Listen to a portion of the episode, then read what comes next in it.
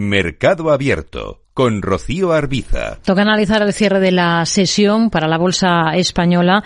Lo hacemos con Ignacio Sebastián de Erice, creador de Soportes y Resistencias. Ignacio, ¿qué tal? Muy buenas tardes. Hola Rocío, buenas tardes. Bueno, una jornada en la que hemos visto tono positivo para el selectivo nacional, para el IBEX 35, logra terminar al alza, se ha estado acercando a esa cota de los 8.900 puntos. ¿Cómo queda tras el cierre de esta semana el IBEX para afrontar la próxima? Sí, pues la verdad que ha sido un arranque de año espectacular, ¿no? Yo por lo menos hacía mucho tiempo que no veía 10 jornadas seguidas con el máximo y el mínimo superiores a los de la sesión anterior, ¿no? Entonces, que es una señal alcista evidente, ¿no? Y luego mi impresión es que son muchos los gestores que, que les ha pillado y pequeños inversores también, desgraciadamente, comiéndose las uvas y se han perdido la, la, subida, ¿no? Porque había muchos analistas que, que, era bastante desolador el panorama, ¿no? Y lo comparaban con el, con el 2008, pero el mercado una vez más ha hecho lo que le parecía y no lo que lo que los analistas queríamos que, que hiciese. ¿no? Y en principio eso está muy fuerte. Mi impresión es que eh, debería costar los máximos de hoy a ver qué pasa, porque encima el lunes Estados Unidos es fiesta y siempre nos quedamos huérfanos de sus referencias y el mercado siempre tira menos esos días, ¿no? Pero en principio eso, los máximos de hoy, sobre todo los, los 9.000, deberían ser duros de pasar, ¿no? Por lo menos en el primer intento. Entonces, un apoyo en torno a los 8.600 o así, suponiendo que se produzca la próxima semana, pues sería una referencia de control estupenda, ¿no? Tanto sobre todo para los que se han perdido la subida. ¿no? Hmm. Si miramos a valores, AENA ha estado entre los mejores esta jornada con subidas del entorno del 2%.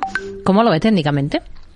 Sí, han reaccionado muy bien. Todo lo relacionado con, con los viajes y el turismo ha, ha reaccionado bastante bien esta semana, ¿no? Son de los valores que lo han hecho muy bien, ¿no? Desde IAG hasta Meliá, pasando por AENA, como comentaba, ¿no? Entonces, en principio, eh, por encima de 130, 131 se puede estar sin ningún problema dentro del valor y fijarse en lo que comento siempre, los mínimos y máximos de la semana anterior y usarlos como referencia, ¿no? Sobre todo para los medioplacistas, pero vamos, los que estén dentro con beneficios sobre 130, 131 sin ningún problema. Y los que quieran incorporarse, suponiendo que se produzca el, el, el recorte mencionado ¿no? como, como estrategia de inversión, pues ahí sería un buen punto de entrada también, hmm. si aguanta esos niveles. Hemos visto como al final el selectivo, el IBEX 35, termina con una subida del 0,61%, cierra en cotas de 8.882 enteros en la semana, repunta algo más de, de un 2%. Más valores, más títulos, siguen las alzas en Amadeus. ¿Qué potencial añadido le ve? Sí, pues también estaba ahí con flojito, empezó a dar las primeras señales de recuperación, que ahora es fácil decirlo, sobre los 51, 50, 52, ha roto con fuerza. Y ahora igual, parecido con lo que comentaba con AENA, se puede estar sin ningún problema mientras siga cerrando por encima de 54, 60, 55, 20 para los perfiles más inquietos, también mantener, y lo que comentaba antes para no repetirme mucho, si estas, estas referencias son también, si, suponiendo que se recorte esos niveles y los aguante o los recupere tras perderlo, pues son señales de incorporarse. Bien, Unicaja, sector financiero, hoy el mejor del IBEX. Sí, Unicaja ha sido aplaudido su, su entrada en, el en el Banquiver, ¿no? Que habría que llamarlo así, ¿no? Que el sector financiero cada vez es más importante, ¿no? Aunque la ponderación luego se diluye un poco, ¿no? Pero en principio hay que tener en cuenta eso, incorporarse estos niveles lo veo complicado, no hay que tener en cuenta que estaba el 20 de diciembre empezó a cerrar por encima de un euro, ¿no?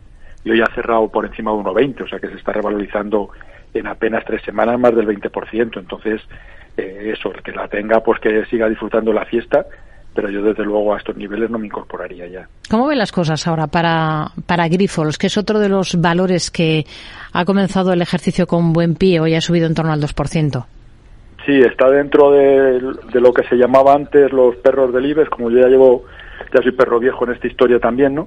Pero, y que luego se cambió, ¿no? Porque al principio se hacía sobre los valores que habían perdido más, que habían bajado más durante el ejercicio anterior, pero luego ahora hay otra nueva denominación que lo que se fijan los que dan más dividendos, ¿no? De los valores que cotizan, ¿no? En los que la rentabilidad por dividendos es, es mayor.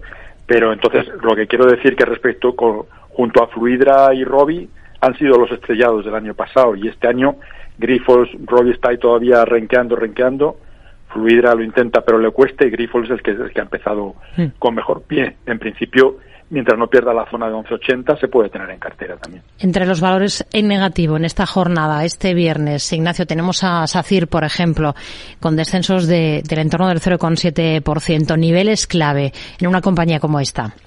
Sí, hoy ha sido uno de los patitos feos, pero también viene desde 2.20 como una moto, entonces cualquier cualquier recorte, o sea que un valor que va subiendo el, el 25-30 baje el 4 o el 5, pues, pues no es mm, para rasgarse las vestiduras, salvo que hayas entrado en máximos, evidentemente, y empiece, empieza a ser preocupante mantener.